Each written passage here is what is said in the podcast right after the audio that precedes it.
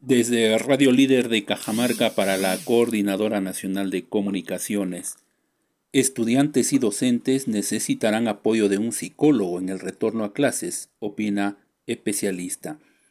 Los niños y adolescentes, así como los docentes, necesitarán el apoyo de un psicólogo en el retorno a las labores educativas presenciales, debido a que durante la pandemia muchos hábitos han cambiado opinó la psicoterapeuta Dolores Llamo Estela.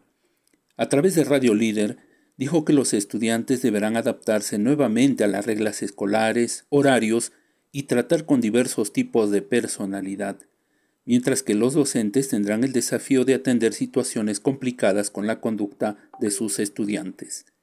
La especialista consideró que a un mes del inicio del año escolar, muchos padres desean que sus hijos regresen a clases, mientras que otros temen el contagio del coronavirus por tener a alguien vulnerable en casa, y un tercer grupo de padres aún no sabe qué hacer.